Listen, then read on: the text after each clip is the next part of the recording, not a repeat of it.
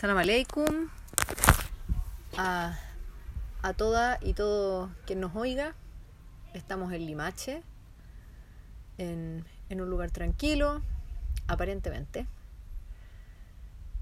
Y estamos tres hermanas, amigas, reunidas, vecinas, porque nos dimos cuenta que lo que está sucediendo afuera nos está sucediendo a todos adentro. Así que aunque no estemos en el lugar físico donde los acontecimientos suceden en Chile ahora, los acontecimientos nos suceden también a nosotras. Y nos están permeando y hay necesidad de, de conversar y de reflexionar. Así que quisimos hacer esta conversación abierta.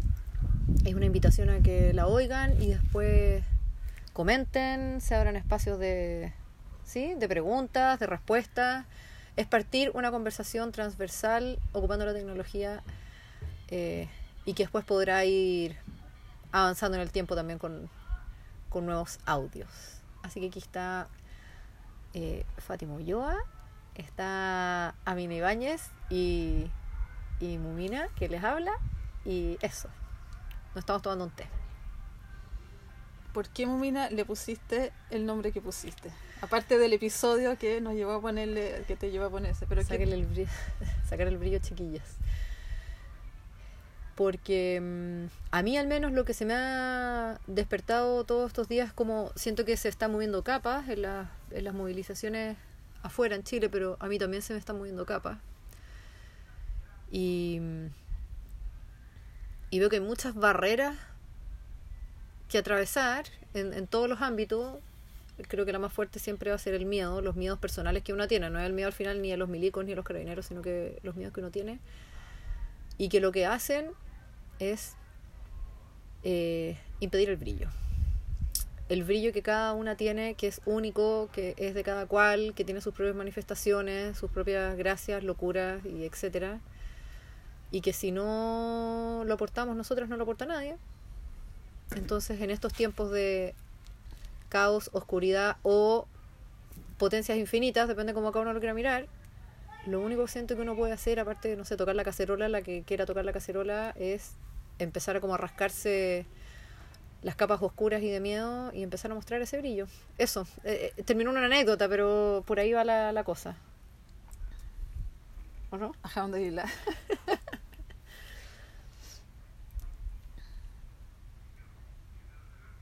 Tenemos que seguir conversando porque si no se nos va... Sí, se nos va a aburrir el público. Sí. Fátima, cuéntanos.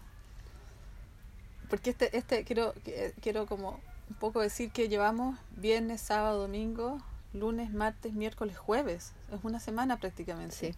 Entonces, hoy día el ánimo de todos acá en Limache, de los que nos ha tocado ver, desde la verdurería, el supermercado, eh, la salida al colegio, eh, ciertos amigos que nos hemos encontrado, es un ánimo diferente al de ayer.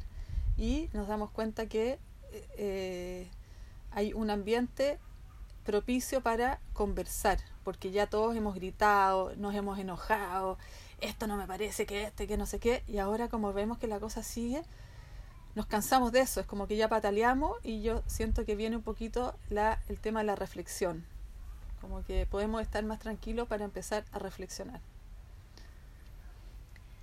Bueno, estos días han sido muy pesados. A mí particularmente me tocó estar sola la semana pasada con las niñas acá, eh, ir a Santiago, volverme el día en que empezó todo, fue como bien, bien pesado. Y estos días hemos tratado de estar como bien calmados dentro de la casa, tratar de hacer lo menos posible afuera, tratar de enfocar toda la vida en el ámbito más cotidiano y familiar pero a estas alturas es como que tanta la información, es tanto y es tan abrumador porque ves noticias por un lado, ves y, y el- la violencia que ha habido, las imágenes, como que ya no, de verdad estoy como muy abrumada, como que ya no quiero ver más nada, como que quiero apagar un poco eh, la mente, de tan- de pensar para allá, y es como tratar de vivirlo como más hacia adentro. Y qué conclusiones uno puede sacar en su propia vida, qué cosas uno puede hacer para cambiar o mejorar desde lo más básico y lo más interno. Así que en eso estoy un poco, tratando como de blanquear, no sé si blanquear, pero como de vaciar un poco toda la información y ya como que procesarla o decantarla un poco porque ha sido súper pesado. O sea, eh, hemos hecho dicker, hemos hecho oraciones, pero ha sido muy difícil, muy, muy difícil. Eso. Eso es, es mi... Yo hoy día amanecí eh, con una canción en el corazón, que es lo más ridículo que hay que lo diga, pero para que solamente para decir cómo la cabeza está ¿no? en un estado muy extraño, que era el- la maldita primavera de la Yuri. y de repente me, me di cuenta que estábamos en primavera, la maldita primavera, entonces claro, es como, como, como, como los últimos, eh, como que en el inconsciente está sacando, sacando, sacando, sacando, y era como gritar a viva voz, la maldita primavera. ¿Por qué está pasando esto, no? Y claro, me quiero meter, me quiero quedar en mi casa, me quiero quedar tranquila, pero a la vez eh, estoy con un paisaje precioso, está todo bien, pero a la vez estoy súper incómoda. Y, y no solamente por ver las imágenes, sino que por sentir lo que está pasando al interior mío, porque hay un, porque ese movimiento ya está, se está generando. Hay un movimiento interior que partió con lo exterior y ahora como que el, exterior pasa un poquito al segundo plano y está calando adentro. Entonces, entrar, estamos tratando de entrar y en lo personal hoy día salí, salí y conversé, como les contaba, con la mayor cantidad de gente que podía. O sea, estoy muy cansada en este momento de es como un electrochoc de conversación porque querías quiero saber en qué están las demás personas, cómo lo ven, como para mirarme a mí misma. Y, hoy día tuve una conversación que fue una joya, la verdad. En realidad todas las conversaciones que tuve tuvieron joyas porque cada una daba como pista. Pero la última con eh, la Selma, que le dije por favor que participara de estas conversaciones porque tenía un punto de vista muy muy muy profundo y luminoso. Entonces nos pusimos a conversar, la Selma es la señora que le hace el aseo a la casa de mi suegra y ella vivió siempre acá. Entonces, eh, un poco tenía como esta cosa así, ¿cuándo se va a acabar? Estamos agotados. Eh, sí, pero no se puede acabar todavía porque estas cosas tienen que cambiar y ta ta ta ta ta ta y las dos sí tienen que cambiar, pa pa pa, qué se puede hacer, pero la, las propuestas del, del presidente, los ministros se tienen que ir, el presidente quizás también, qué sé yo. Como que ese fue como la entrada de la conversación.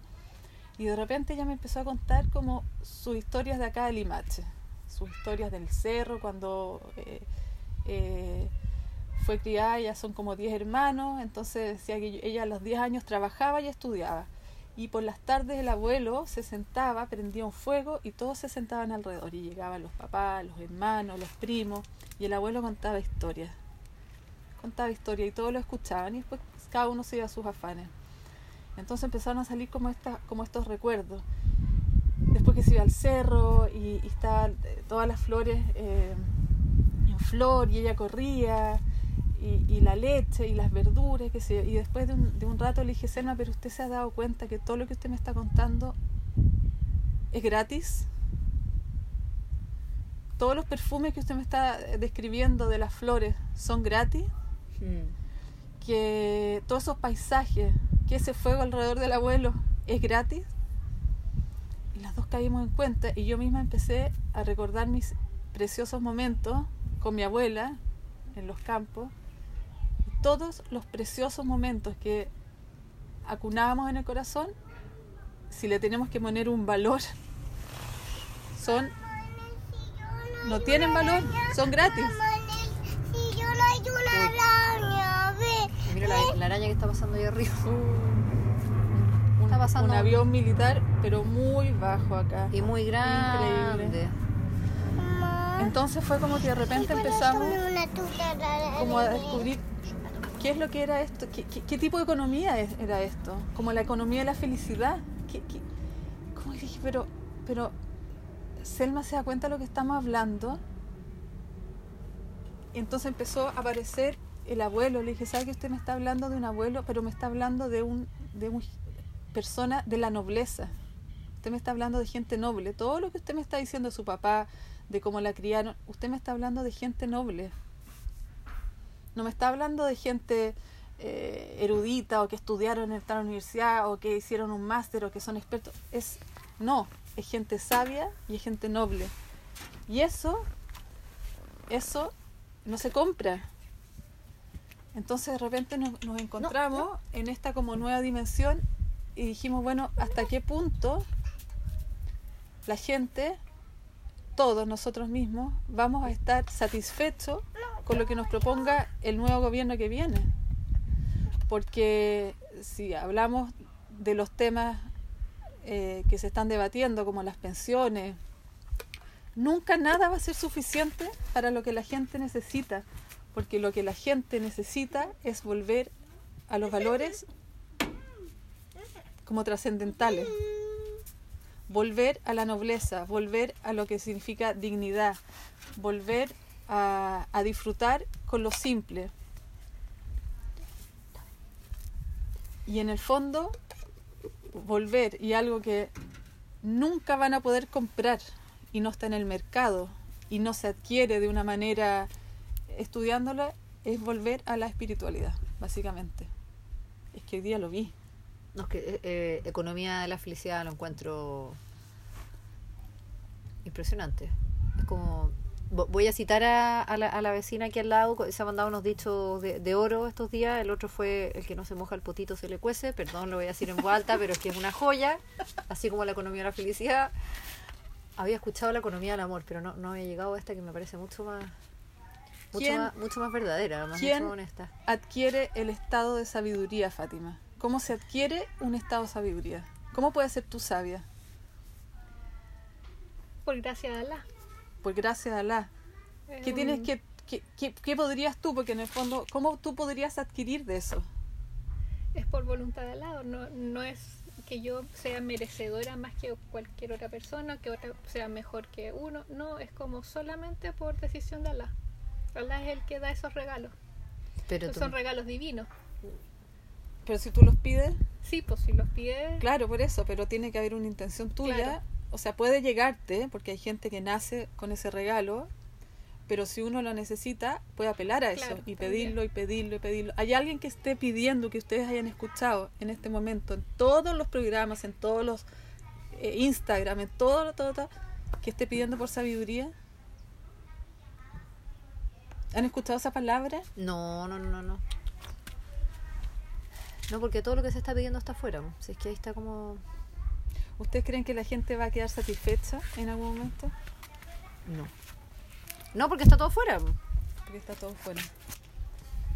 Yo he razonado con todo lo que ha pasado afuera y me cuenta que una parte mía necesitaba mucho que los movimientos interiores estuvieran en el exterior también. Me ha hecho... He vibrado con las cacerolas. Así como literalmente siento como que mi cuerpo ha bailado con esa música. Pero en esto mismo que estamos hablando del, del paso de la semana y que cada día es distinto al anterior, lo que encuentro muy vivo, ¿sí? muy remecedor, eh, ese es el punto de inflexión, pues, de que no va a estar nunca fuera. Entonces, esto mismo, esto mismo que tú decís de lo que se pide en Instagram, que todos piden paz o no sé cuánto, y poner la canción. Aleikum salam. se nos suma una nueva conversante. Eso. Sí, sí. En La Paz, ponte tú, ya que la mencionaste. Sí, pues la paz es una meditación que está afuera. Es que está todo afuera, todo el rato. Es algo que alguien te dice, algo que tú vas a hacer a una hora del día, a las 10 de la noche. Sí. A las 10 de la noche nos vamos a juntar a hacer la meditación por la paz, pero a las 10, 19 o a la hora que sea que se acabó, se acabó la paz. No, no, o la intención de paz, no sé. No, no es. Pero ¿cómo, ¿cómo creen ustedes que se puede llegar a un estado de paz? No deseando nada. ¿Tú, Mari? Ponte más cerca. Vaciándote. Vaciándote. Yo he pensado en La Paz porque todo, todo el mundo dice que no queremos guerra, queremos paz, qué sé yo. Y lo que... La paz es un estado, pero de repente pensé que el espíritu, pensé como el espíritu de la paz. La paz es como un espíritu, es como que llega a un lugar. Es como que tú pides la paz, pero para que la paz llegue tiene que haber como una situación, eh, una disposición en el fondo. Y como que no llega por decreto la paz. No es que yo diga quiero paz, paz, paz. No, la paz va a llegar si hay como una situación interior que permita que ella como que descienda y se pose en nuestros corazones. Pero también ese estado es la guerra. La O sea, si nosotros conocemos por opuesto, tú no pides paz ni sabes lo que es la paz si no estás en guerra. Claro. Si tú estás en estado de paz, no pides paz. Y yo creo que si el mundo está pidiendo, o sea, si Chile está pidiendo paz, por hablar de lo que no estamos viendo todo, es porque no estamos en paz, independiente de estos días de guerra, no, no que son como una comilla al final, son como un paréntesis dentro de lo que pasa. Yo creo que el movimiento estaba, solo que estaba como innombrado. Pero hasta qué punto estamos dispuestos a vaciarnos para que llegue esa paz. Poco. Poco. Si igual porque estamos pidiendo al presidente que nos dé la pensión y que nos dé la salud y que, no- y que está bien, si no estoy, no estoy en ningún caso como queriendo decir de que eso no es algo que tengamos base, derecho por Estado, claro. por todo lo que tú quieras, pero es que me estoy quedando mucho con eso de, de la economía de la felicidad que tiene que ver con que no son planos opuestos, son como paralelos. Y no- en este minuto no está viendo el plano paralelo de lo que cada uno puede aportar de verdad, el estado que de tu vacío llena, sale para afuera, está solamente el plano de como la economía externa, la paz externa, no nos estamos moviendo, no estamos subiendo el tono, de la con- no estamos haciendo el nivel de la No, conversación. pues, no lo estamos subiendo. Lo estamos ma- manteniendo. No agua. Me sirve a mí. Otro, otro punto que salió fueron como las buenas maneras, como cómo se ha perdido el respeto. Entonces el, el verdurero me decía que él cuando era chico eh, lo mandaban a trabajar y él estudiaba y trabajaba. Entonces después de un rato yo le dije, bueno, ¿y cómo te criaste? Y miró, dijo, súper bien. Entonces le dije, yo te apuesto que tú eres una persona que tiene valores, son gente súper trabajadora. Y me dijo, la verdad que sí. Entonces, todas esas cosas ahora se han perdido. Los niños no, no- tienen, no hay nadie, no tienen frenos. Entonces, eh, no hay contención. Como que están pidiendo paz porque es una, es una palabra, una palabra que sabemos que nos va a hacer bien, pero eh, como que no, no hay donde así, a- a- como donde No hay vasija. no hay vasija. Claro, un país es una, es una vasija demasiado amplia, teórica, que pueda contener un atributo tan grande. Yo creo que todos tenemos que ser un mea culpa, no que- de lo que nos falta, sino lo que no, no hemos dejado de dar.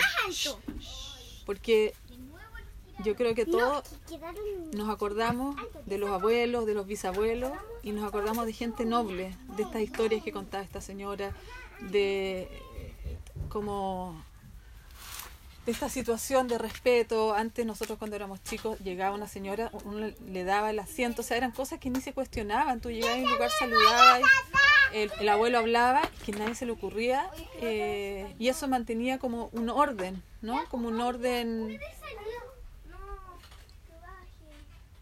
Entonces lo que pasó, yo creo que las mamás dejamos de educar a nuestros hijos. Básicamente, partamos por eso. Dejamos de educar a nuestros hijos. Los mandamos al colegio, los depositamos y dejamos de hacernos cargo, de poner límites. Porque poner límites, y eso es lo que hablábamos con la SEMA hoy día, es agotador. Es agotador poner límites. Yo le mostraba mi pelo todo blanco, le dije tengo 46 años y este pelo blanco no es por es porque es muy cansador poner límites. Es mucho más fácil no ponerlo, meterle un helado, ponerle una película. Es muy cansador y requiere mucha energía. Yo voy a, voy a hacer un, un punto discordante, pero nos dejamos de educar a nosotros mismos también. Y ya que esto es un audio Nakshbandi, es difícil porque al final también hay un momento en el cual estamos pidiendo al maestro que sea el que te ponga los límites. Y el maestro tiene que ser, tú tienes tu conexión, tu espacio privado con el maestro, pero... ¡Eh! Vámonos para. Nos vamos a movilizar. En vez yo- de poner límite. En vez de ponerle- nos vamos- Claro, aquí está el ejemplo vivo. Es una pausa comercial. La adolescente fue la que nos tiró la talla todo esto. Eso es lo más...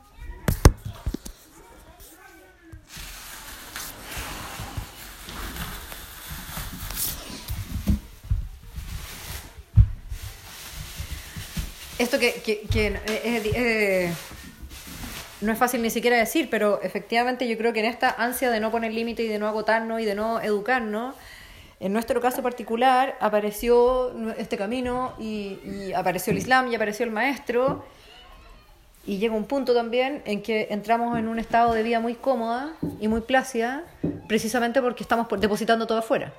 Que nos digan qué hacer, que nos digan cuál es el límite, que nos digan cómo educar, que Alhamdulillah es un marco de referencia y ese es como esa percepción de realidad que nos permite desenvolvernos y es en lo que somos hermanas, pero no por eso uno deja de, de buscar el brillo, ¿viste? Como de hacer esa, ese trabajo interior de o ponerte el límite o sacarte, no sé, lo que sea el trabajo cada una, digamos.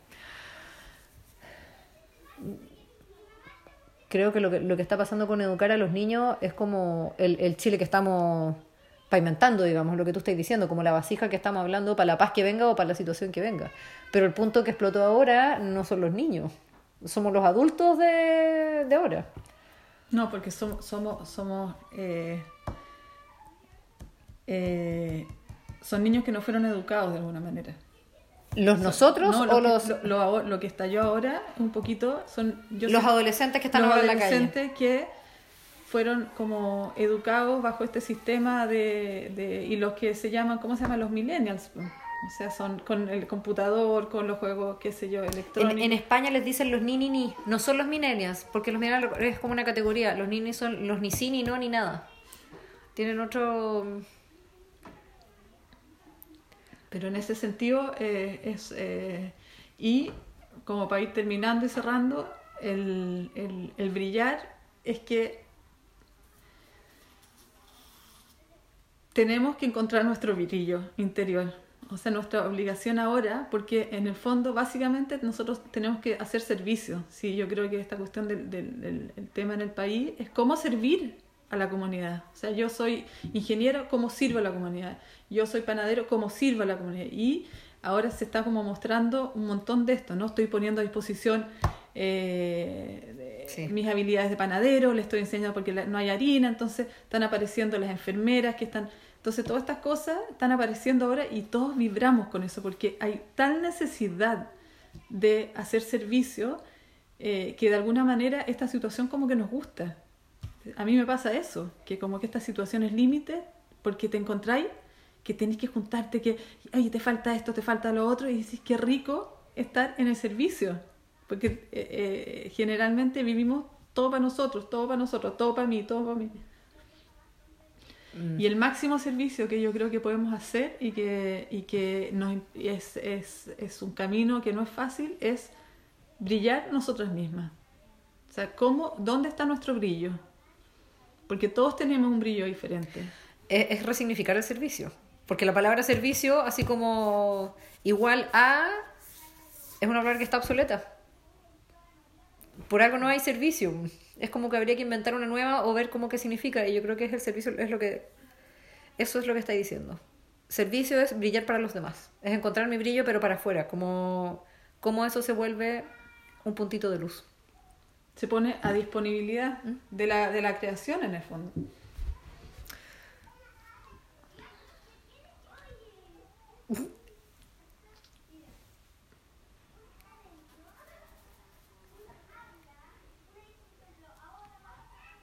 Muchas cosas. Son muchas cosas. Son muchas cosas. Damos por cerrado el episodio de hoy. Damos por cerrado. eh, El próximo, el próximo va a ser con nuestra con nuestras adolescentes que tenemos aquí a mano.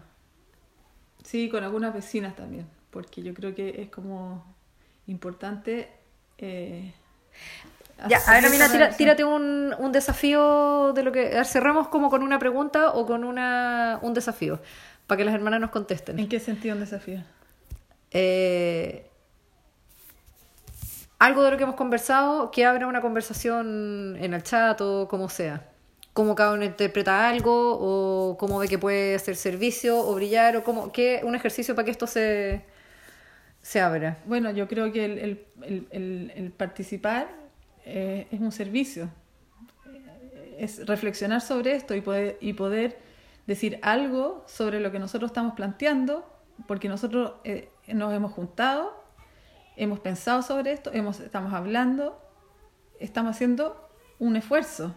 Entonces ya empezar a plantearse estas cosas y dar su punto de vista, yo creo que es un tremendo servicio. Mira, me está pasando esto, me pasó esto durante estos dos días. Eh, yo creo que eso es lo que estamos como, como, como buscando de alguna manera. ¿Qué te está pasando? Porque en vez de ir a buscarlas, que estamos muy lejos, nos gustaría saber qué están experimentando. Despierten, hermana. Despierten. Chile despertó. Ya, mujeres Next Fundy. Alhamdulillah, alhamdulillah, alhamdulillah. Y eh, sí, le preguntamos a, a Sheikh Mehmet Nassim, le contamos un poquito la situación porque él siempre eh, es como que está muy contingente en las cosas y nos dio una pista muy clara, pero no la vamos a contar en este episodio, sino que la dejamos para el próximo. Ya, a comer queques. Salam aleikum. Ale, Aleikum salam, salam aleikum. alaikum salam.